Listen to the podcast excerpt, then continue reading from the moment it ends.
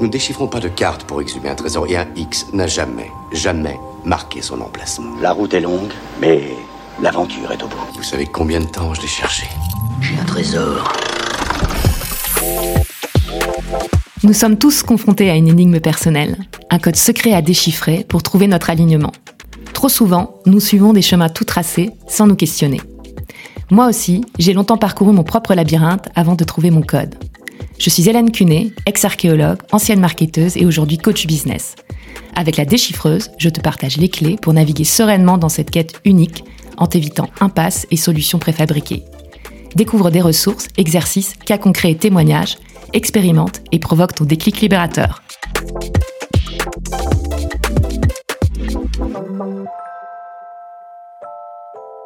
Nous héritons tous et toutes d'un sac de nœuds composé d'histoires, de drames, de deuils non résolus.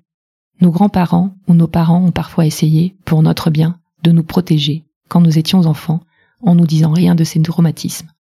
C'est pour ton bien qu'on ne te raconte pas la guerre. C'est pour ton bien qu'on tait que nous sommes des immigrés. C'est pour ton bien qu'on t'emmène pas au cimetière.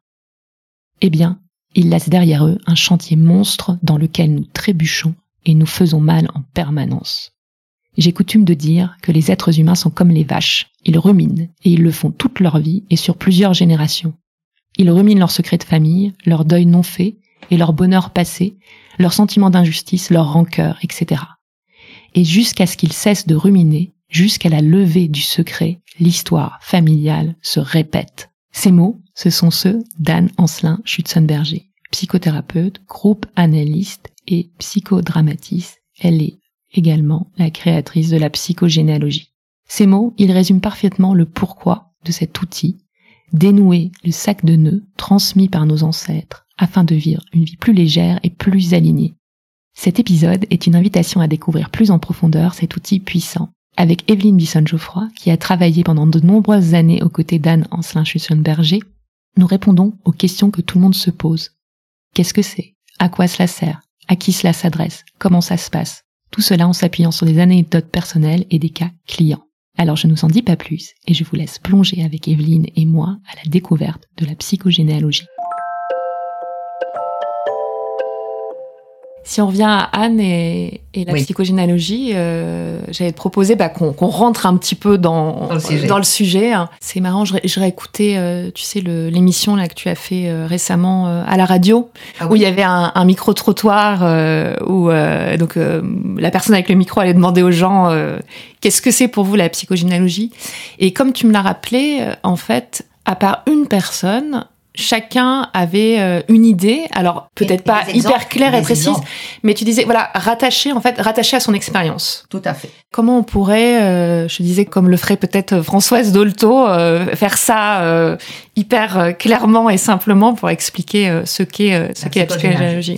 Alors d'abord c'est comme le mot l'indique, c'est de la psychologie appliquée à la généalogie. Est-ce que ça te va? Oui. Oui. Alors bon, après moi je suis pas le bon exemple parce que je sais maintenant, euh, en tout cas un petit peu plus peut-être que beaucoup de personnes ce que ce que c'est. Peut-être tu parlais euh, plutôt euh, de la conférence d'Anne sur justement tout ce qui était secret de famille transgénérationnel. Peut-être ça qu'on peut préciser. Voilà. Parce que les exemples que les gens ont donnés sur le trottoir quand on les a interviewés, c'était parce qu'elles avaient des exemples. Par exemple, c'est euh, une répétition de mourir sans avoir dit au revoir. C'était une des choses que eux, que, la femme ou l'homme qui, avait été interviewé euh, racontait. Et quand il y a des répétitions comme ça, elle a dit, moi, je ne veux pas que ça se passe. Et déjà, j'ai peur que, ça se repasse une troisième fois. Et en effet, dans la psychogénéalogie, quand est-ce qu'on y vient? On y vient lorsque il y a des répétitions, des mal-être, euh, et des maladies qui se répètent. Un mal-être intérieur, etc. Donc, quand il y a ces répétitions, les gens, ils deviennent, ils, se posent des questions, quoi. Ils se disent, mais comment ça se fait que ça fait trois générations que nous avons tous le, même problème et, ou la même maladie, etc. Et là, ils commencent à être euh, éveillés à ces répétitions nombreuses, les cancers, etc. Évidemment, les médecins disent que c'est génétique. D'accord. Alors Anne, quand on, la, quand elle faisait, on l'appelait la folle. Vous savez que tous les gens, c'est elle qui l'a euh, créé. Oui. Concept qu'elle a mm, créé. Mm. Et on l'appelait la folle, parce que les médecins disaient que toutes les répétitions venaient, que les répétitions de, de, de corps, du corps venaient euh, de, euh, de la génétique. Et alors elle a dit, bah, est-ce que, elle a dit au médecin, est-ce que si je trouve des répétitions de les accidents, est-ce que vous trouvez également que c'est génétique? Certainement pas. Bon, alors elle s'est mise, les, accidents la passionnaient. Elle me dit, Evelyne, qu'est-ce que vous racontez là sur la, la, la personne Alors là, elle était contente, parce que là, on pouvait pas lui dire. Et alors, il y a des répétitions sur tous les accidents. C'est passionnant, ça. Ouais, ouais. Bon. Ensuite, il suffit de lire d'ailleurs Aïe mes aïeux. Oui, elle donne euh, plusieurs, euh, elle donne plusieurs beaucoup exemples. Ouais. Et pour, pour parler de la répétition, c'est qu'au-delà du fait que l'accident se, se répète, on, on peut voir des similitudes au, au, même âge ou aux mêmes dates ou avec euh, ouais. des, des, effets anniversaires. Oui. Alors moi, j'ai essayé justement dans mon livre L'héritage invisible de mettre des choses très différentes et moins exceptionnelles que celles de Anne. Parce que si on réfléchit au livre de Anne qui est absolument passionnant et qui est notre Bible, euh, je, voulais mettre des exemples de mes clients que nous appelons clients ou patients comme vous voulez, eh bien, je voulais euh, justement mettre des choses un peu plus, proches de nous, voilà. Parce que dans les exemples qu'elle donne, ils sont quand même euh, forts. Pas que les miens ne soient pas forts, mais dans, je voulais aussi faire un livre plus simple que le sien, parce que même des psychologues me disent ah c'est pas toujours très facile à lire. Alors je leur disais toujours, après la formation, ça sera très facile. Bon, mais ceux qui n'ont pas fait la formation, c'était un peu touffu, me disait-il. Et, euh, donc, moi, j'ai essayé de faire un livre pour, euh, moi, j'appelle ça faire un livre comme sortir du deuil. D'ailleurs, nous avons écrit ensemble pour l'homme de la rue. Elle, elle faisait plutôt des livres pour les universitaires. Et moi, non. J'écris pour pour celui qui lit, qui lit dans le métro. Voilà. Alors je sais qu'il y en a de moins en moins, mais ça existe encore. Pour, pour rebondir sur ce que tu dis, euh, que ce soit euh, l'héritage invisible et euh, le livre écrit à quatre mains sur euh, sur le deuil avec Anne, je, je pense, enfin ta ta force effectivement d'arriver à écrire euh, les choses euh, simplement. Et ce que j'apprécie aussi euh, beaucoup, c'est que tout est lié euh, à des exemples et des exemples bah, de, de, personnes, enfin de, des vrais, des vrais exemples. Et ce qui rend tout de suite les choses beaucoup plus vivantes et, et, et proches de nous. Et c'est pour ça d'ailleurs que quand on a préparé un peu l'épisode, je te disais que plutôt que d'expliquer euh, des concepts ou de faire des définitions, d'essayer euh, effectivement de donner quelques quelques clés. Alors ça ne va pas remplacer ton livre et j'encourage tout le monde à le lire si ça ça intéresse les personnes parce que c'est euh, bah moi je l'ai dévoré, je t'avais dit en une demi-journée. c'est un peu plus difficile de faire ça avec celui d'Anne hein, ouais. Pour dire que ça se lit très bien et euh, de montrer aux personnes euh, ce que peut apporter, tu vois, et à quoi sert la, la. Peut-être, je me dis, avant qu'on rentre dans des exemples, euh, pour rester, alors c'est pas de la théorie, mais un tout petit peu dans le pratique. Souvent, on pose la question en fait comment comment ça se passe, tu vois, une une séance? Est-ce que c'est quelque chose comme une analyse qu'on va faire pendant dix ans? Et se dire non, en fait, euh, pas du tout. Toi, tu tu me disais, euh, il y a des gens qui viennent une fois et, et, le travail est fait. Et c'est souvent euh, le cas. C'est souvent le cas. Toi, tu prends euh, le temps euh, d'échanger, on va dire, avec la, la personne avant. Oui. Ce que Déjà je trouve... par téléphone une demi-heure. Ouais. Et ce que je trouve important et la manière dont tu nous as fait travailler et, et que moi j'ai vraiment gardé, c'est de se dire, on vient pas pour faire un arbre généalogique, on vient avec j'aime pas trop ce, ce mot d'objectif non c'est la motivation qu'est-ce qui voilà, motive moi voilà. je demande aux personnes qu'est-ce qui motive votre venue? Parce que vois-tu venir travailler avec quelqu'un qu'on connaît pas, c'est très stressant. Donc c'est courageux. Moi, je les félicite toujours pour le courage d'être là. Ou elles sont aussi motivées parce que le mal-être est tellement puissant ouais. mm. que euh, elles voudraient vraiment le résoudre. Mais il y a toujours une motivation. Donc, ce qui est intéressant, c'est que moi, je peux passer une demi-heure avant que je ne comprenne la motivation, puisque ce que je ne comprends pas, je ne peux pas aider. Et ça sera ma feuille de route, cette motivation. Les, choses qu'elle va me dire, que j'annote, ça sera ma feuille de route pendant tout le, tout, tout le temps. Je prends une ou deux motivations. Ah, n'en prenez qu'une seule. Ah non, cela, je suis en berger. Euh, n'en prenez qu'une seule. Mais moi, j'en prends souvent deux parce que elles sont liées. Donc euh, voilà. Et puis à la fin, quand j'ai fini, on regarde par rapport à ce qu'elle voulait travailler, si ça a été travaillé, et comment on pourrait l'interpréter, les deux. Elle et moi, ou il et moi. et c'est également assez émouvant, très émouvant même. En, fait, l'outil, c'est pas un arbre généalogique tel que, euh, je sais pas, on peut le faire à l'école euh, avec ses grands-parents, etc. Et justement, c'est c'est pas forcément euh, remplir toutes les branches, avoir les dates partout, et même ne pas avoir peur d'y aller parce qu'on n'a pas besoin en fait de, de, tout savoir. Ça, ça va être important aussi.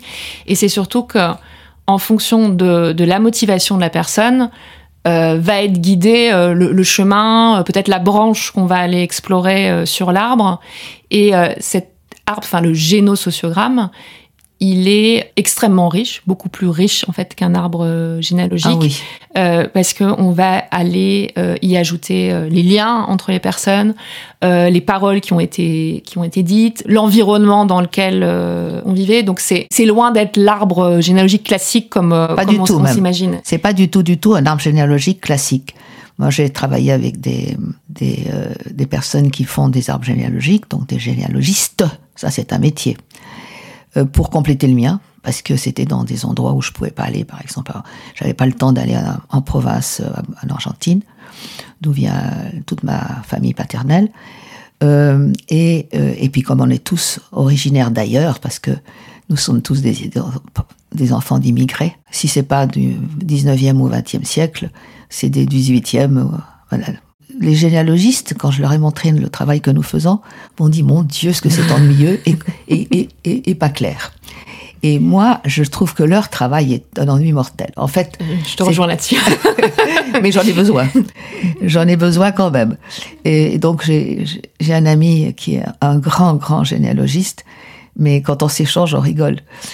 Euh, alors, d'abord, c'est un arbre généalogique subjectif. Et le leur est totalement objectif. Objectif. Euh, il y a juste les dates de mariage, euh, de mort, euh, voilà. Ça manque un peu de vie, je dirais. Tu Totalement. Vois, de, de, petites histoires. Ah, ouais, ouais. Mhm. Alors donc, nous, c'est pas ça du tout. C'est un arbre généalogique vrai, mais sur lequel on rajoute toutes les choses qui sont importantes pour nous. Et il a, c'est là où nous nous intervenons, c'est-à-dire qu'il faut choisir les choses euh, les plus importantes, ce qu'on appelle essentielles. Euh, tiens, ça me fait penser à Françoise Dolto, euh, qui disait la vérité, parce qu'on travaille avec la vérité dans ce travail, la vérité est salvatrice, mais la salvatrice, mais terrible, car il faut s'accepter tel que l'on est avec humilité. Et donc c'est un travail d'humilité que le nôtre. Vous voyez bien que c'est subjectif. et on va à l'essentiel, disait-elle, on va l'essentiel, mais sans être fier de soi. Et ça, c'est trop beau. Quoi. Je commence en général avec les deux, phrases, de Françoise Dolto qui disent ce qui est tu à la première génération, la deuxième la porte dans son corps. Et, c'était bien avant la psychogénéalogie. Hein. Donc c'est bien ce que nous disons. Et c'est notre travail, quoi, que la deuxième la porte dans son corps, etc. Donc euh, je travaille beaucoup avec euh, ces concepts et par ailleurs j'essaye que ça soit euh, ça soit simple, mais euh, fouillé quand même. Et c'est à nous de choisir ce qui est essentiel, voilà. Parce que eux, ils voient pas, ils voient tout, et donc ils voient tout au même, au même niveau. Et nous, justement, ce que nous faisons, oh, parce que nous connaissons notre métier, nous choisissons là-dedans ce qui ce que nous savons est le plus douloureux, le plus traumatisant. Par exemple, d'être orphelin, de la mort des parents, euh, surtout à des jeunes âges, deux ans, trois ans, quatre ans, on se remet jamais. Hein ou la mère, ou les deux, si c'est un accident de voiture, les deux étaient dedans. C'est des traumatismes dont il faut parler. Et alors nous, on a la chance d'être face à un tableau où tout est marqué. Moi, je sais pas comment font les thérapeutes quand elles entrent dans la, dans la, dans la vie des autres, parce que euh, tout est tellement mélangé sinon. Mmh. Alors que là, moi je leur dis pointez de la personne sur la personne dont vous parlez. Et puis nous on va rajoutant, on rajoute ce qui est euh, comment comment travailler avec l'inconscient. L'inconscient nous amène à choisir aussi ce qui est important pour la personne. Alors le plus beau des travaux, du travail, c'est quand les inconscients se rencontrent. Alors là, on fait un travail euh, oh, magique. Mais euh, sinon, c'est un travail qui est très beau parce que on va en train de nettoyer. On nettoie tout ce qui n'est pas mmh. essentiel. Ça, c'est notre travail à nous. parce que nous, on accompagne la personne. Et donc, on travaille les deux. Moi, j'essaye de m'imaginer toujours comment, et, de quoi, comment était l'environnement de la personne.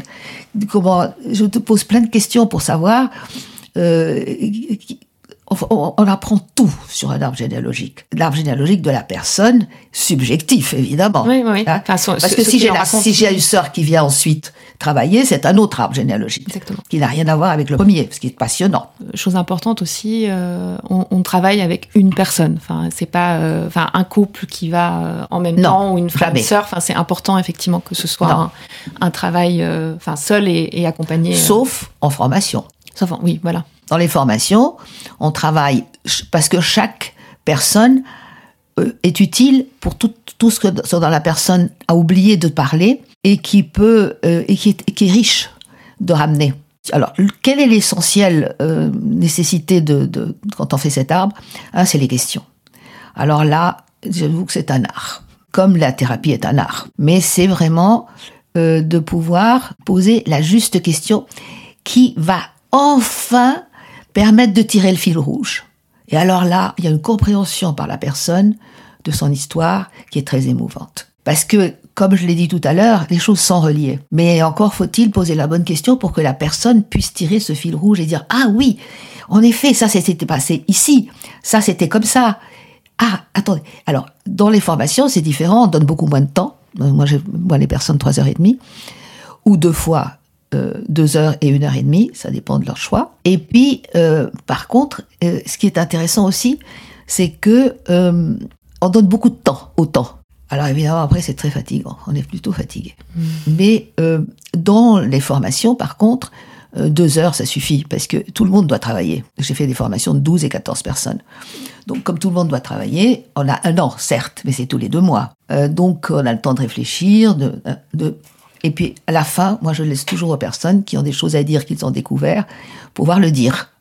Pouvoir dire, voilà, elle amène son arbre, et puis nous, on rajoute une demi-heure, quoi. Mm. Et puis ce qui est important, c'est que, enfin, ce que tu disais, c'est qu'en fait, quand toi tu passes sur ton arbre, tu travailles, mais euh, quand, quand tu entends les autres passer sur leur travail, bah ça te fait travailler euh, aussi. Donc euh, c'est différent que la consultation juste une fois, et je pense qu'effectivement ça apporte autre chose. Par rapport à ce que tu disais, et je trouvais ça important d'insister là-dessus, c'est vraiment un travail de mettre de l'ordre, donner du sens J'aime beaucoup, pour reprendre, euh, on va en parler, euh, d'une auteure que, que tu aimes beaucoup aussi, euh, Annie Arnaud. Euh, la névrose de classe. oui, et puis la place, en fait. quelle place j'ai dans tout ça Quelle est ma juste place Comment s'expliquent les choses Et que c'est pas un travail juste, on pourrait dire, sur le passé. Ça, ça a vraiment une vocation euh, alors encore faut-il être prêt, hein, c'est, on peut en reparler aussi, mais, euh, mais libératoire quelque part, et ça permet d'être, euh, au final, tu vois, un peu plus soi. Oui, c'est un travail sur l'identité. Exactement. Définitivement sur mm. l'identité. Et les gens, quand ils partent d'ici, une des choses les plus fréquentes, ils me disent, je me sens légère. Mm. Et que c'est bon de, sur le, la feuille, qui sont des, il faudrait que c'est des feuilles très grandes, qui sont sur un chevalet. Que c'est bon de laisser tout ça et de poser tout ça en noir et blanc sur ce chevalet. Sinon, ils partent avec, comme ils sont arrivés avec. Et c'est lourd, parce que c'est surtout un travail sur les traumatismes. Hein. oui, et... Euh... Et là, cette légèreté que je ressens quand ils partent me, ravit. Ah, que c'est bon, me disent-ils, d'avoir tout déposé, sur cette feuille. c'est beau, ça. Ouais. Et ils partent avec leur travail, évidemment, qui leur appartient. Tu, tu le disais, une, une, grosse, une grosse partie euh, de, de, de, ce qui joue, c'est lié à, à, des, à des traumatismes. Et euh, notamment, euh, donc je relisais les pages de ton livre, mais un, on va dire un, un point clé de tout ça, c'est c'est le secret, le secret de famille, et ce qui est lié aussi à la honte, au final. Tout à fait. Parce que effectivement, alors les choses évoluent, pour certains sujets maintenant, mais on va dire il y a 50 euh, et euh, si on remonte le temps, euh, tout ce qui était quelque part jugé honteux, je trouvais ça intéressant aussi de dire jugé honteux, mais pas de dire c'est honteux ou pas, était, était soumis au secret. Et à partir du moment où il y a ce secret parce que les choses sont, sont indicibles, c'est là où on rentre finalement dans, dans le côté héritage, enfin, des traumatismes. Euh, et qui passe en fait d'une génération à, à, une autre. Moi, je commence toujours avec le concept de Françoise Dolto. Dès qu'ils arrivent, les choses ne sont pas bien ou mal, elles sont joyeuses ou tristes. Et déjà, là, on réfléchit quelques minutes. Par exemple, avoir un parent qui a fait de la prison, euh, avoir euh, qui a fait de l'hôpital psychiatrique. Tout ça, on parle pas, on le cache, hein, le maximum de temps qu'on peut. Et puis, puisque tout se sait finalement. Et alors ici, on enlève tout jugement. Dès qu'ils arrivent, personne ça les aide beaucoup. On peut parler vrai sans jugement. Et ça, c'est une autre des grandes qualités de la psychogénéalogie. Et, euh, donc, c'est merveilleux d'enlever la honte. Et quand elle dit euh, que c'est. Quand Françoise Dolto dit qu'elles sont. Il n'y a pas de. Les choses ne sont pas bien ou mal, elle disait quand deux personnes ne s'entendent pas, à une époque où on ne pouvait même pas en parler, qu'on ne pas s'entendre, on supportait, on supportait tout. Hein, les femmes étaient mariées avec des hommes qu'elles n'avaient pas choisis, que des parents avaient choisis. Il n'y avait pas d'amour.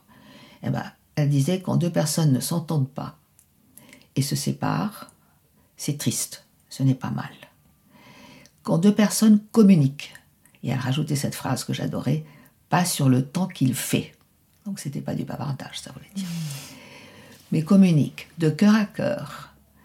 Et de cœur à cœur, ce n'est pas bien, c'est, ce n'est pas bien, c'est jouissif. Et moi, je suis tellement d'accord avec elle parce que quand deux personnes sont en train de parler d'âme à âme et de cœur à cœur, c'est, on voit très bien, c'est extraordinaire. Et c'est pas bien, c'est une grande joie. Triste. C'est pour ça qu'elle disait, c'est triste ou joyeux. Elle disait, c'est joyeux. Et moi, je rajoute, à ça jouissif, parce qu'elle disait joyeux. Hmm. Et donc on enlève toute, toute, à chaque pas, on enlève la honte. Mais bon, on est quand même dans la vérité. Je veux dire, si on s'entend pas avec sa mère, on s'entend pas avec sa mère. Et d'ailleurs, nous mettons un trait rouge. Euh, rouge, c'est pour euh, ne pas s'entendre, et vert, c'est quand les personnes, on les aime, et ils nous ont apporté beaucoup. Oui, mais comme tu dis, le problème, c'est de, c'est plutôt de ne pas rajouter de, de, la culpabilité ou du jugement sur les choses, parce qu'au final, ça ça sert pas à grand-chose, à part peut-être à les empirer. Et que si on, si on nous éduquait avec ces mots-là, triste et joyeux, plutôt que bien ou mal, je pense qu'il y a... on, enlèverait, oui, beaucoup de choses. Et, on pourrait dire des vérités, la vérité. Parce que nous, dans notre travail, c'est la vérité qui compte. Et les émotions. C'est-à-dire, c'est un travail qui est basé sur euh, les émotions et, et, la mémoire de l'inconscient, puisque l'inconscient, c'est tout. Alors c'est très beau quand, quand l'inconscient commence à se développer ici. Et tout à coup, la personne dit Ah, mais, ah, mais ça, je me souviens maintenant, je comprends, je comprends pourquoi. Voilà. Et alors là, c'est magique. Oui, ce qui est, en fait, euh, pour répondre aussi à une autre question que qu'on pourrait se poser, c'est euh, comment, enfin, comment ça marche. Et euh, c'est que, comme tu le disais, déjà le le fait de poser les choses en les en les écrivant, en les dessinant, en les disant, parce que hein, tu insistes à chaque fois sur deux choses, c'est on dessine, mais on parle aussi. Ça, ça a vraiment cet effet euh, libératoire. Et puis, le, à partir du moment où tu commences euh, à exprimer euh, les choses, c'est là où, l'inconscient, enfin, où, les choses peuvent sortir et d'être d'être dévoilées. Et, et c'est le fait là de parler. et et voilà parler et c'est pas simplement des mots, c'est comme tu l'as dit, c'est des émotions. Et c'est ça. Et que l'émotion puisse être exprimée. Et ça, c'est quelque chose en fait qu'on s'autorise souvent pas d'être ému en fait sur les choses. Mais ça marche pas si on n'est pas s'il n'y a pas d'émotion. Euh, et en plus, c'est euh, comment pourrais-je dire Quand il n'y a pas d'émotion, rien ne se passe. Et, euh, et c'est désolant pour pour la personne et pour moi, parce que c'est trop beau quand quand quand quelque chose se passe qui est important pour la personne. Je donne beaucoup d'exemples dans mon livre L'héritage invisible. et et donc c'est vraiment important les émotions. Là, j'ai travaillé, c'est comme ça qu'on peut travailler. Je travaillais avec un informaticien pur et dur. Je me suis dit, oui, aïe, aïe. tu les connais bien en plus. oui, oui, oui, oui, oui. Ben, tu sais, quand tu fais du recrutement, tu vois un peu tout le monde. Et alors, donc, euh, et puis j'ai entendu, pendant qu'il dessinait, dans sa voix, était, nous étions à ses 12 ans, hein, non, non, je ne sais pas. Dans sa voix, j'ai entendu quelque chose qui, qui était ému. Et je lui dis, qu'est-ce qui s'est passé là? Et il me dit, bah, quand j'avais 12 ans, mon père est mort. Ah, et il n'avait pas fait son deuil. Ah, je lui dis, alors on peut en parler? Et j'ai vu ses yeux mouillés et il m'a dit oui. Et il avait, euh, je sais pas moi, une cinquantaine d'années. Hein. Et euh, donc il a vécu avec ce deuil de 12 à 50 ans, ou 49 ans il avait. Et c'était, c'était super parce que il a pu me raconter. Vous imaginez que on peut pas raconter ça euh, avec des amis, on raconte pas ça avec euh, dans, ou à la raconter une fois, mais, mais peut-être que c'est dû aussi à la compréhension et à mes connaissances, parce que je sais ce que souffre. Je, je, on travaille tout en psychogénéalogie, donc je suis toujours en train de lire et je sais la souffrance non dite et non reconnue de, des, euh, des orphelins, et des adoptés aussi. Et puis, alors à ce moment-là, on peut en parler. Sur l'homosexualité aussi, j'en ai, j'ai eu quelqu'un qui est venu qui avait honte de son homosexualité parce que, parce que son compagnon, lui, n'était pas honte du tout. Alors ça les menait à des situations qui n'étaient pas faciles. Mm. Alors on a parlé d'homosexualité, on a parlé de beaucoup de choses. Quelquefois, ils partent avec des articles justement sur ces sujets.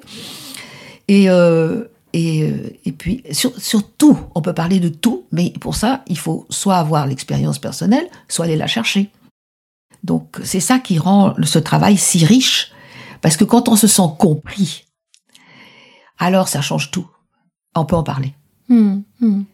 Voilà. Et euh, ça te parle? Oui, tout à fait. Et autre sujet important, et ça, ça a été euh, vraiment une grande, euh, une grande découverte. Quand, quand j'ai fait la, la, formation avec toi, c'était, euh, on a beaucoup parlé du deuil et du oui. sujet du deuil, et, et surtout de ne pas le relier simplement à la perte. Alors simplement à la perte d'une personne, mais de se dire qu'en fait des, des, des, deuils, euh, on en vit euh, au quotidien, euh, beaucoup en, en, en entreprise, euh, quand on est licencié, euh, si on change de manager, si on est mis dans un placard. Exactement, ça peut être lié à la maladie. je pense par exemple au cancer, au cancer du sein. Terrible. moi, je me suis interrogée, tu vois, sur mon épaule où j'ai pas forcément, tu vois, la même flexion, etc. qu'avant, et de se dire que en fait, ça c'est des c'est des choses qu'on prend pas le temps de processer, mais euh, c'est simplement là. C'est un outil, processus. ouais, tu sais. qui est... la, la, psychogénéalogie est un processus. Je t'interromps parce que c'est important de le dire. La psychogénéalogie est un processus et le génosociogramme est son outil. C'est pour ça qu'on ne peut pas être psychogénéalogiste. C'est un processus, mmh, c'est pas mmh. un métier. Moi, il y a des personnes qui viennent me voir pour faire leur arbre généalogique. Je pense à quelqu'un qui, qui était là cette semaine.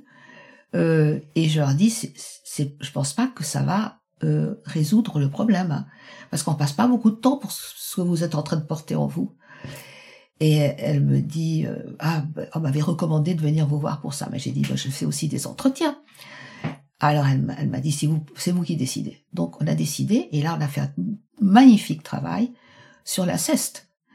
Et en effet, je passe pas des heures, hein, je peux pas passer des heures vu, c'est un autre objectif. Hmm. Et, euh, et je lui dis de temps en temps et dire que, parce que là, elle vient depuis six, sept fois, dire que vous vouliez qu'on fasse, parce que quand je vois les personnes, c'est une heure et demie tous les quinze jours. Et alors, elle, je lui dis qu'est-ce qu'on a bien fait de rester sur, sur, le problème que j'ai tout de suite compris. Identifié, ouais. Hmm. Identifié. Et, euh, et elle était, euh, son corps, là, elle a dû aller voir un ostéopathe. Hein.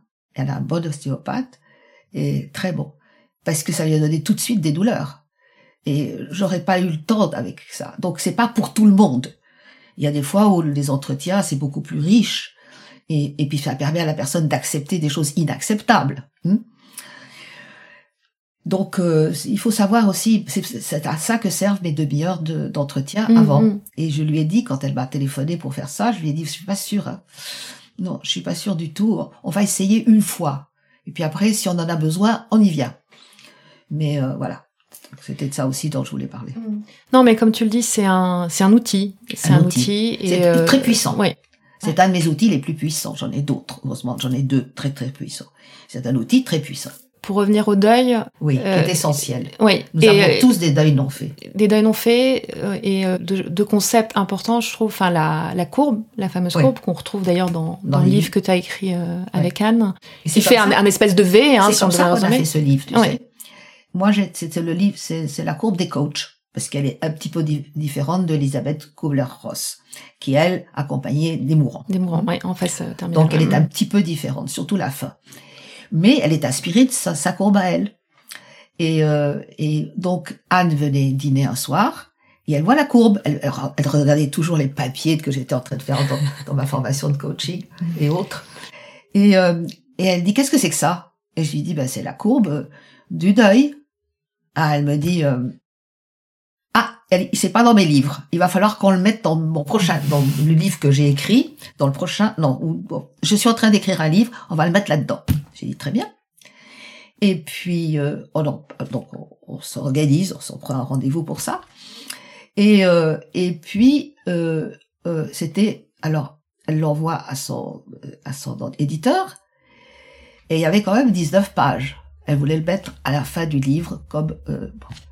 et puis 19 pages et euh, et on- on- il répond vous rajoutez 100 et on fait un livre. Et c'est comme ça qu'on a sorti Sortir du deuil. et qui se lit euh, aussi, euh, encore une fois, Très très bien.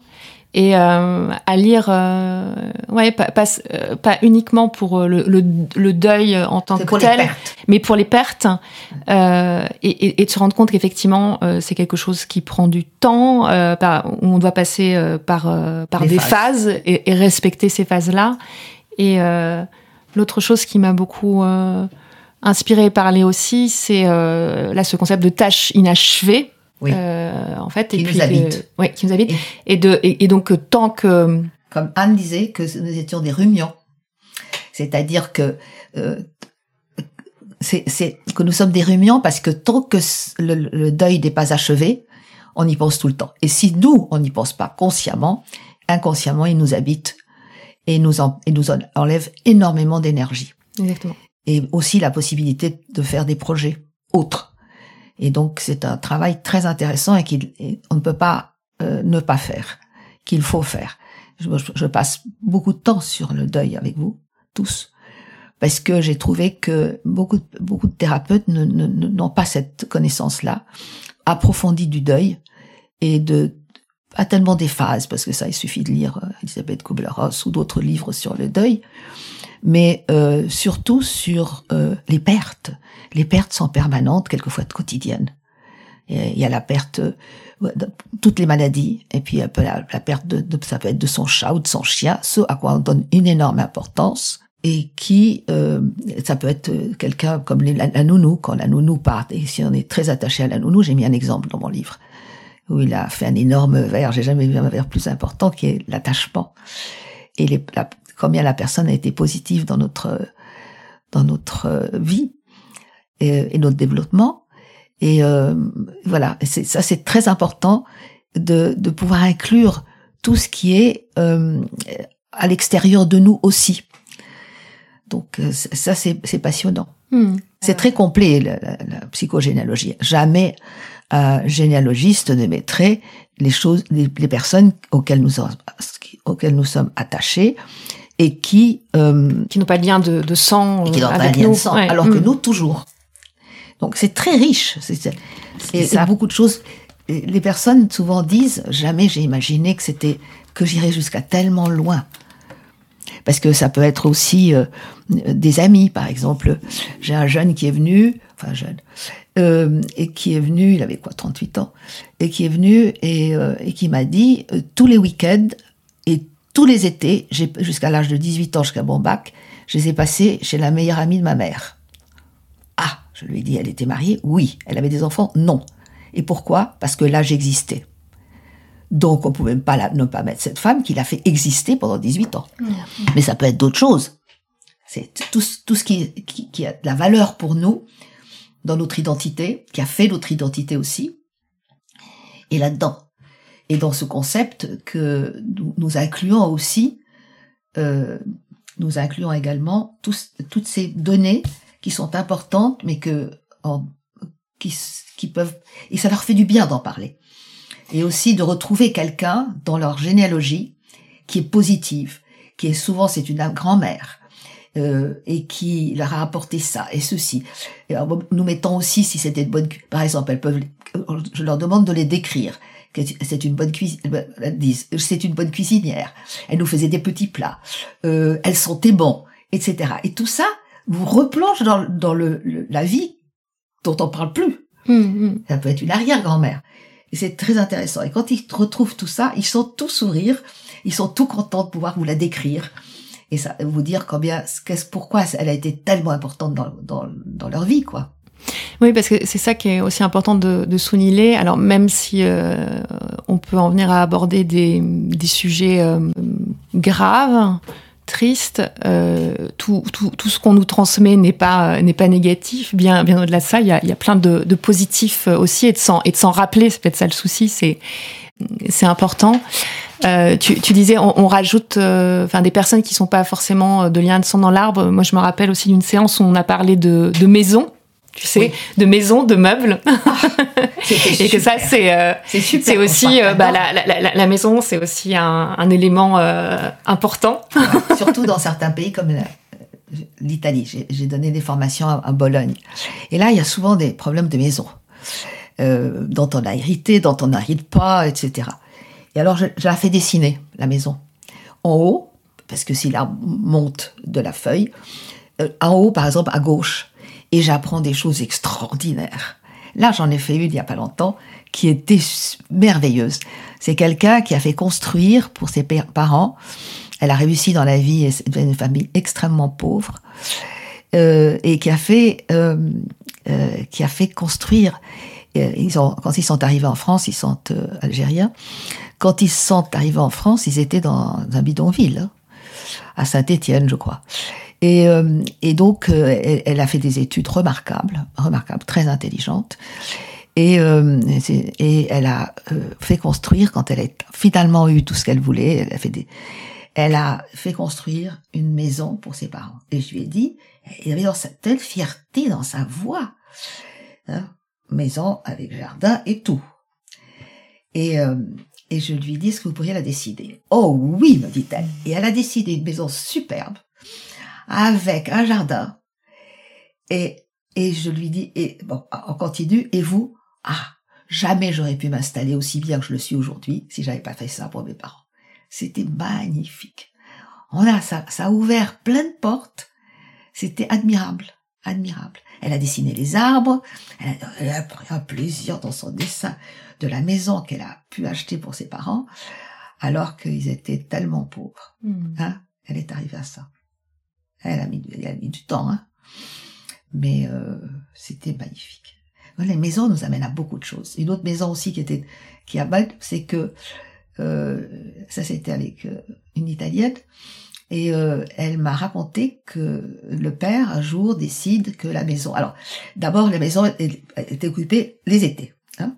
Alors les étés, euh, elle, elle, avait, elle et son mari n'avaient pas d'enfants, donc c'était toujours les, deux autres sœurs qui qui avaient des enfants, qui choisissaient le moment. Hein. Et donc on a travaillé ça, je lui fais dessiner sa, la maison, et, trois étages, je, je, lui demande tata, et alors elle me décrit la maison, et elle la dessine. ok?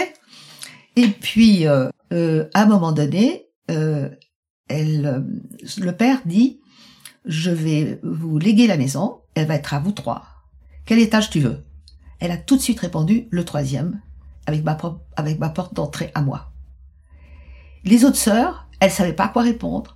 Elles ont mis un ton fou, elles ont eu ce qui restait, elle, a eu ce qu'elle voulait, parce que c'était tellement clair dans sa tête euh, où elle voulait loger avec son mari, que, euh, que ça s'est fait à clin d'œil. Le père a dit très bien. C'était la seule qui savait. Donc, euh, c'est parler de clarté tout à l'heure. Oui, les choses sont, deviennent claires pour nous. Euh, oui, et puis ça, et en fait, ça nous aide à, à, à mieux vivre ou, ou, à aller dans la direction euh, qu'on souhaite. Qu'on souhaite. Et, pas, le, ce et qui, n'est pas ce qui reste que les autres ne veulent pas. Exactement. Mmh, ce mmh. qu'elle avait jusqu'à là. Oui, enfin d'être euh, encore une fois, enfin maître euh, maître de ses de ses choix et de et de ce qui nous arrive. Ouais.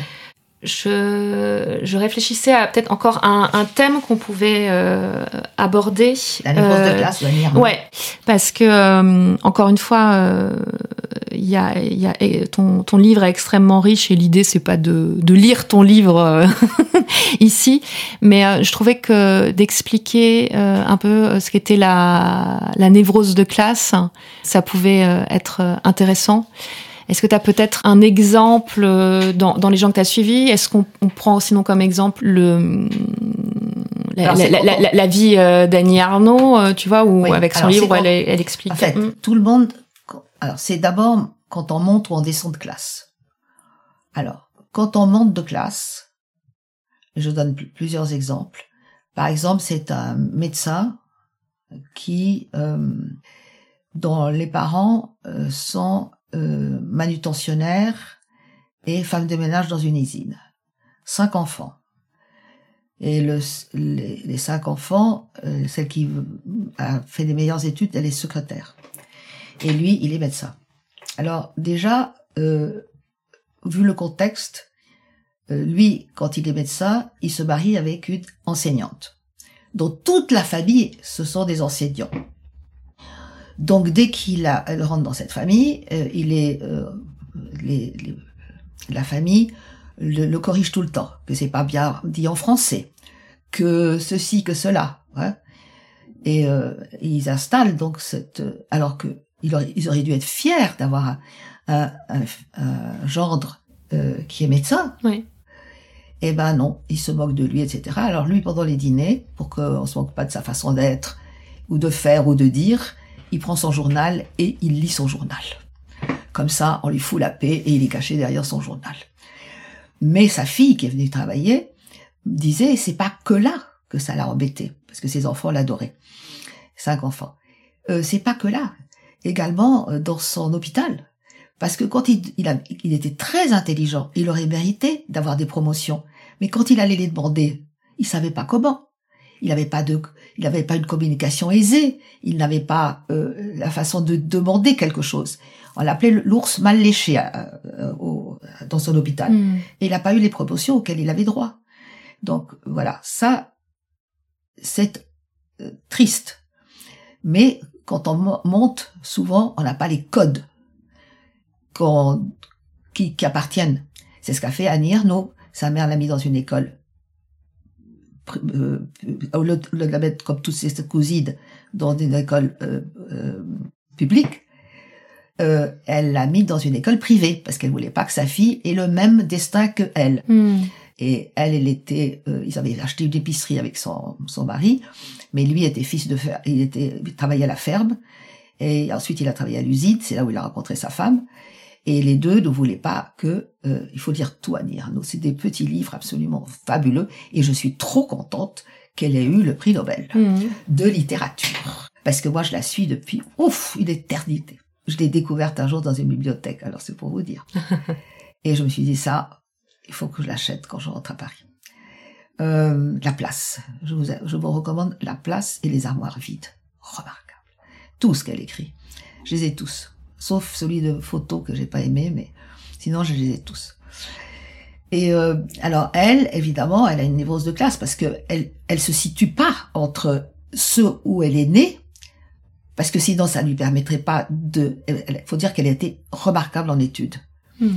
et qu'elle était la première de sa classe, alors que c'était dans une école de bourgeois. Oui, mais elle n'a pas les codes en fait dans, Alors, dans voilà. cette école. Alors, la maîtresse, quand elle répondait à une réponse, la maîtresse disait "Oh, c'est pas comme ça qu'on le dit." Hein? Bon. Donc elle n'avait pas les codes. Donc elle a beaucoup souffert pour acquérir ces codes. Et après, ce que je trouve aussi intéressant, c'est qu'elle elle en devient en décalage aussi avec ses, ses parents. Et c'est comme si elle était euh, nulle part à sa place, en fait. Voilà, exactement. C'est ce qu'elle explique très très bien. Mm. Très très bien. On peut pas écrire mieux d'ailleurs. Non. La névrose de classe, si on veut la comprendre. Mais également les personnes qui descendent. Parce que vous pouvez perdre votre fortune, vous pouvez perdre votre argent, et- etc. Vous devez déménager, vendre votre maison, etc. Et ils vont dans des quartiers où, où on n'est pas très raffiné comme eux peuvent l'être. Et alors, ils sont la risée de tout le quartier qui dit, mais t'as vu comme elle, tu as vu comme elle prend sa tasse, et tu as vu son petit doigt, et puis tu as vu ceci. tu Alors, euh, ça aussi, c'est, vous avez une névrose de classe parce que vous n'êtes pas à votre place. Et donc, euh, ils sont pas bien. Donc, les gens ne pensent que quand on monte. Non, non, quand on non, descend mais quand on descend, oui. Et puis, euh, oui. Et, et comment comment on fait pour résoudre ça, en fait, quand on Bah, faut- quand on s'en rend compte Eh ben, euh, c'est difficile, hein, parce que Mm. je pense qu'on travaille sur l'identité énormément. Parce que quand on est soi-même, ou quand on est comme Carl Gustav Jung, qui connaissait très bien aussi, comme Françoise Dolto, euh, la psychogénéalogie, sans que ça s'appelle comme ça, euh, eh ben, quand on devient un individu à part entière, je pense qu'on s'en fout. Hmm. Mais est-ce que c'est facile? Non, parce que on, met- on met un temps fou à grimper. Et c'est des efforts surhumains. Mais euh, je pense que dans l'individuation, euh, il y a un moment donné où on se comprend pas, on Ah, s'accepte tel que l'on est. Oui, où le regard des autres finalement n'a N'a plus d'importance. C'est c'est c'est de la validation intérieure en fait. C'est on, on s'auto-valide quelque part. Mais euh, Non, on vit, on, on vit comme on est. Ouais. Et puis si Mm, ça leur mm. plaît pas, tant pis. Et s'ils se moquent, tant pis. Euh, on sait qui on est. Donc lui, il parle beaucoup d'individuation, mais c'était un homme remarquable. Pas assez travaillé. Moi, je suis très jungienne, et Anne était très freudienne. Alors, on avait des, des petites choses comme ça, sur lesquelles on avait des discussions marrantes. Mais euh, après, c'est voilà, c'est peut-être pour ça que que vous vous complétiez euh, aussi euh, dans dans, dans l'approche. Oui, et dans la simplicité d'écrire Mm. aussi. Parce qu'elle elle, elle pensait que tout le monde savait. J'ai dit non, c'est pas parce que vous, vous savez, Anne, que la personne sait. Et donc, quand on a écrit Sortir du deuil, euh, ça a été rude par moment. Parce que moi, je voulais un mot simple. Tout le monde connaît. Non, Anne, tout le monde ne connaît pas. Donc, je lui ai fait faire deux tests avec deux de mes amis qui étaient euh, des... Une était écrivain et en plus, elle, écrit dans Psycho Magazine, c'est elle qui faisait les, rapports, les, les com- commentaires sur les livres. Donc, euh, et donc voilà. Un petit peu d'habitude. Donc euh, j'ai pris deux personnes qui étaient euh, voilà et je lui ai prouvé que qu'en leur téléphonant que non elle connaissait pas ce que Anne disait que tout le monde connaît. Donc nous avons pu écrire comme ça un livre plus simple. Peut-être euh, une ou deux choses et puis après, je pense qu'on pourra aller vers vers la fin. Euh, J'avais noté deux choses. Alors, ça euh, aussi à la névrose de classe, c'est ce qu'on appelle la double contrainte et que ça, c'est quelque chose, je trouve, quand on en prend conscience, qui nous fait, euh, enfin, souvent beaucoup, euh, beaucoup souffrir. Mm. Et euh, juste de poser un mot là-dessus et, et de comprendre justement que c'est que, que c'est deux contraintes, mais qui sont quelque part Opposées. opposées, c'est irrésoluble. euh, tant qu'on- Irrésoluble. Mm. Et puis euh, c'est comme ça qu'on devient fou. Si on veut rendre quelqu'un fou, on, on le fait vivre dans la double contrainte. Parce qu'il n'y a pas de choix. Et d'abord, ça ne veut rien dire, une double contrainte. Pour la personne, c'est pas inhérent à, à une- c'est, j'ai mis deux exemples de double contrainte dans le livre en bas de page. C'est-à-dire qu'on vous dit, euh, tu es très très beau, je t'aime, et puis en cinq minutes plus tard, euh, tu es moche et je te déteste. Alors l'enfant, il sait pas, il sait pas du tout où se mettre. Mm. Il y en a un que j'ai mis qui était euh, je serai plus disponible mais totalement absent. C'est une double contrainte. Mm. Par exemple, un enfant qui parle à, un parent en lui demandant d'être plus disponible. D'accord, je serai je serai de plus en plus disponible, je serai totalement disponible, mais de plus en plus absent. Alors, on, pense quoi là? Hein? Qu'est-ce qu'on résout, qu'est-ce qu'on résout par rapport à la demande? Rien. Non, et puis je pense qu'on et, et- compliqué. et- et en plus on crée des on crée encore plus de problèmes. La double contrainte est, est, difficile euh, à vivre. Et tellement difficile que on peut en devenir schizo, quoi. Schizophrène. Euh, sur, sur- double, en anglais, ça s'appelle double bind. Donc c'est très intéressant. Doublement, ouais, li- enfin lié, enfin. oui. À la fin euh, de ton livre, tu parles euh, des enfants euh, invulnérables. Ah, j'adore. C'est mon chapitre préféré. Est-ce que tu peux, euh, on va pas tout dévoiler, mais nous dire, euh, enfin, qu'est-ce que euh, qu'est-ce que tu désignes en fait dans ces termes-là et puis. euh, Ce sont des enfants qui euh, sortent d'un milieu euh, difficile, plein de, de justement d'hôpital psychiatrique, etc., et qui s'en sortent quand même et deviennent adaptables et bons élèves déjà quand ils vont à l'école, et ensuite ils réussissent leur vie. Et ça, moi, je trouve ça génial parce que ils ont eu aucune, ils n'ont pas eu d'environnement porteur, comme on dit, et malgré ça, eh ben, ils se font une vie. Alors, il y a toute une étude qui a été faite sur eux et que j'aimerais que les, personnes puissent le lire parce que ils avaient rien pour réussir, rien, et ils ont tout. Mais ils ont un caractère très spécial, c'est vrai. Et euh, moi, je suis en admiration parce que avec les gens que je vois ici, il y en a qui ont eu rien et qui ont fait des choses extraordinaires. Et Hmm. pour moi, c'est des enfants indestructibles. Et je les félicite tellement. Je, je, je suis admirative de, de leur. Je voulais te donner un autre exemple, de- parce que on vient aussi me voir pour des maladies.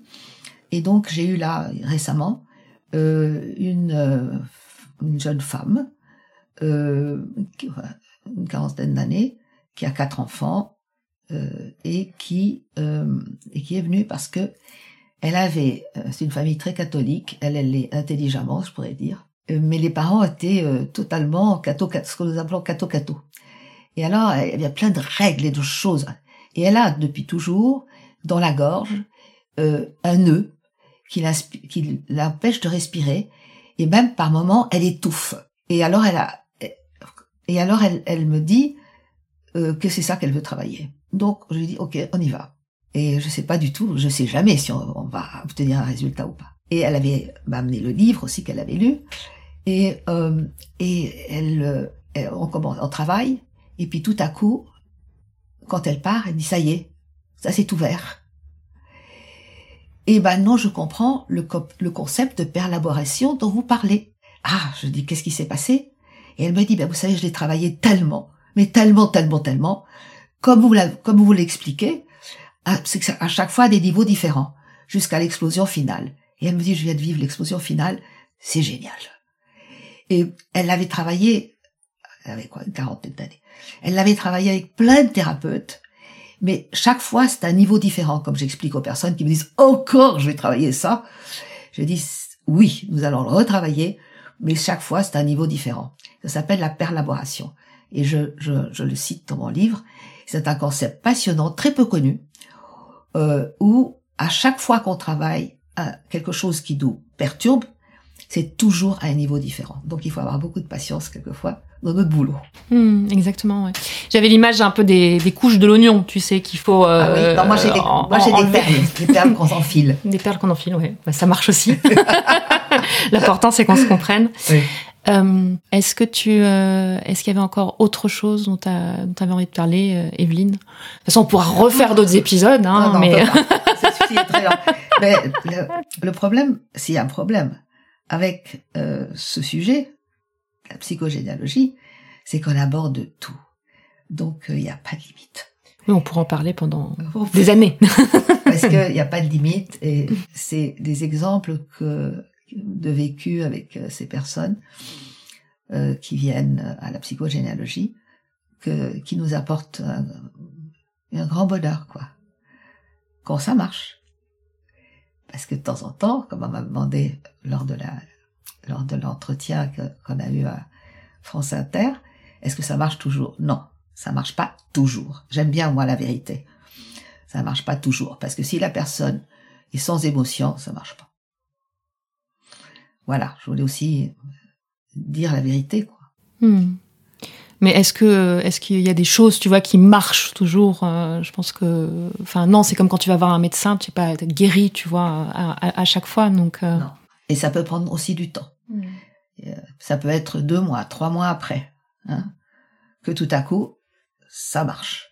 C'est pour ça qu'il faut, parce qu'il y a toute une digestion à faire. Mais c'est très intense comme travail, mais très très intense. Il faut que la personne aussi ait le temps après de de que ça que- qu'elle comprenne peu à peu tout ce qui s'est fait et puis les connexions qu'elle fait. Quand elle était petite fille, elle entendait ça qu'elle qu'elle ne, comprenait pas. Maintenant, elle le comprend. Et puis ensuite une autre. Il faut laisser beaucoup de temps au corps de comprendre. C'est rarement euh, comme, comme l'exemple que je viens de donner, c'est pas toujours de cette intensité-là. Non, et puis là, je dirais l'un n'empêche pas l'autre parce qu'il y a quelque chose qui se passe, mais après, euh, Faut le digérer. Et, moi je l'ai vu. Enfin, c'est ça se met en place euh, dans Oui. dans le temps. dans le temps. Mm. Et ça, il faut, il faut comprendre, il y a toute une digestion à faire parce que c'est très intense. Des deux des deux côtés. Voilà. Merci, euh, merci beaucoup. Evelyne. Encore une fois, je, je mettrai, de toute façon, il y a, je fais toujours un, un petit article à côté de, de l'épisode où euh, je mettrai toutes les références dont on a parlé, dont euh, euh, tes livres euh, que je conseille. On n'a pas parlé des quatre plaisirs par jour au minimum. Non. Le minimum, c'est très important parce qu'en fait. Mais finissons ouais, par une note euh, extrêmement positive et puis euh, bah, dis-nous ouais, quelques mots sur, euh, sur ton ouvrage Quatre plaisirs par jour. Bah, en fait, nous avons plein de plaisirs. Mais euh, les gens déjà me disent, euh, par exemple, ceux qui ont un cancer, 8, parce que c'est des personnes qui sont assez frustrées. Et euh, on a découvert, enfin c'est pas moi qui l'ai découvert, c'est un grand onc- oncologue, euh, Simonton, qui est américain.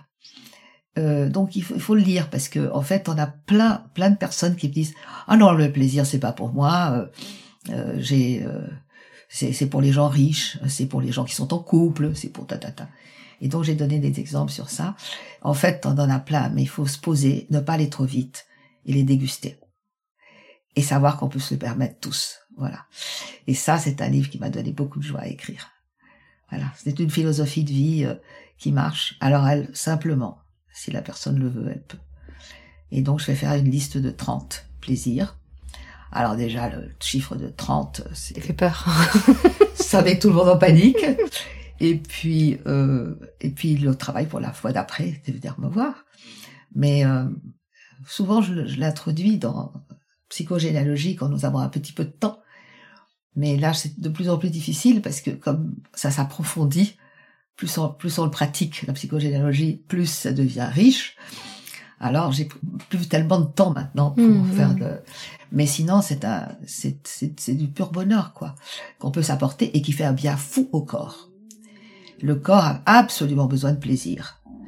Et encore plus de nos jours.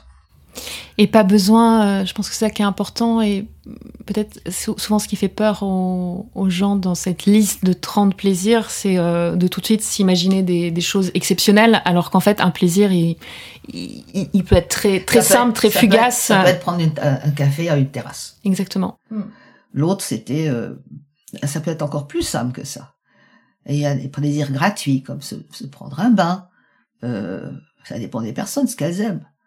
Euh, donc, euh, il faut trouver quelques plaisirs gratuits, des plaisirs de qui sont pas plus chers que ça, et puis ensuite quelques grands plaisirs à, à moyen terme et à long terme. Hmm. Et puis, c'est toutes des questions à poser, évidemment. Avec qui, quand, etc. Parce qu'il faut pas que ça reste un rêve. Il faut que ça soit euh, pratique. Euh, et, et donc, si les personnes me répondent de- dans six mois, c'est très bien. Mais déjà, ils ont un but. Et je donne l'exemple de cette euh, de cette femme qui est venue, elle avait un cancer, euh, et elle est venue travailler justement sur, en psychogénéalogie. Et euh, on lui demande euh, qu'est-ce que, sur un long terme, on va travailler les plaisirs. Et celui-là, c'est à long terme. À long terme, elle, elle a dit, j'aimerais aller en Égypte. Mon mari et moi, on voudrait aller en Égypte. Et euh, et puis, euh, alors vous le feriez quand? Dans 4-5 ans, parce que mes enfants sont trop petits. Il faut que je les laisse à mes, parents. Et ils sont fatigants pour le moment pour mes parents. Alors, euh, la fois d'après qu'elle vient, un mois plus tard, quand elle revient, elle dit, ça y est, euh, j'ai, mes parents peuvent les prendre dans deux ans, pas du tout dans cinq. Ensuite, ils ont dit que c'est tout à fait possible. Ils sont tout à fait d'accord. Et, euh, et elle- mon mari et moi, on a déjà un genre de une boîte où nous mettons l'argent pour dans deux ans. Et puis, euh, dit-elle, euh, nous sommes allés à une agence, tout ça en un mois. Nous sommes allés à une agence pour avoir tous les dépliants, pour décider. Et dans deux ans, nous partirons. Si vous saviez ce que ça lui a fait comme bien au corps, Hmm, hmm. vous pouvez pas vous imaginer. Et c'est de ça dont traite le livre. Et euh, c'est le, le corps a besoin de ça. C'est pas, pas grave si le projet est lointain. Et c'est- au contraire c'est génial parce que le corps y pense tout le temps. Donc euh, ça ça amène des, des guérisons fabuleuses et ça commence par la guérison. Comment est-ce que ce concept est, est né? Grâce à Simonton qui euh, qui a vu une guérison extraordinaire que je vous raconte pas comme ça vous la trouverez dans le livre. Voilà. Parce que sinon ça va être trop long. Merci Evelyne pour ton temps, pour tout ce que tu nous as euh, partagé. Euh, et puis bah écoute, on va on va aller manger nous parce Oui. qu'il est déjà bien tard. Oui, j'imagine. Je sais même pas quelle heure il est. à bientôt, merci Evelyne. Merci beaucoup. Un immense merci encore à Evelyne pour cet échange. Tu as maintenant un bon aperçu de ce qu'est la psychogénéalogie, comment elle se pratique, à quoi elle sert. Tu trouveras un minutage détaillé avec les grandes lignes de l'épisode, ainsi que toutes les références, euh, livres, noms des personnes citées, etc., dans la description de cet épisode, et un résumé beaucoup plus détaillé sur mon site. Pour soutenir ce podcast, tu connais la chanson, laisse 5 étoiles et un commentaire sur ton appli préféré. Enfin, si tu as des retours, des questions ou simplement que tu veux nous dire merci, m'encourager, n'hésite pas à m'écrire via LinkedIn. C'est mon canal de communication privilégié. Il suffit que tu tapes mon nom et mon prénom, Hélène Cunet, et tu me trouveras sans problème. Et si ce n'est déjà fait, sache que cet épisode est la deuxième partie de mon échange avec Evelyne. Pour découvrir son riche parcours, il te suffit de revenir à l'épisode précédent. À bientôt pour la suite où je t'inviterai à commencer à explorer ton histoire familiale.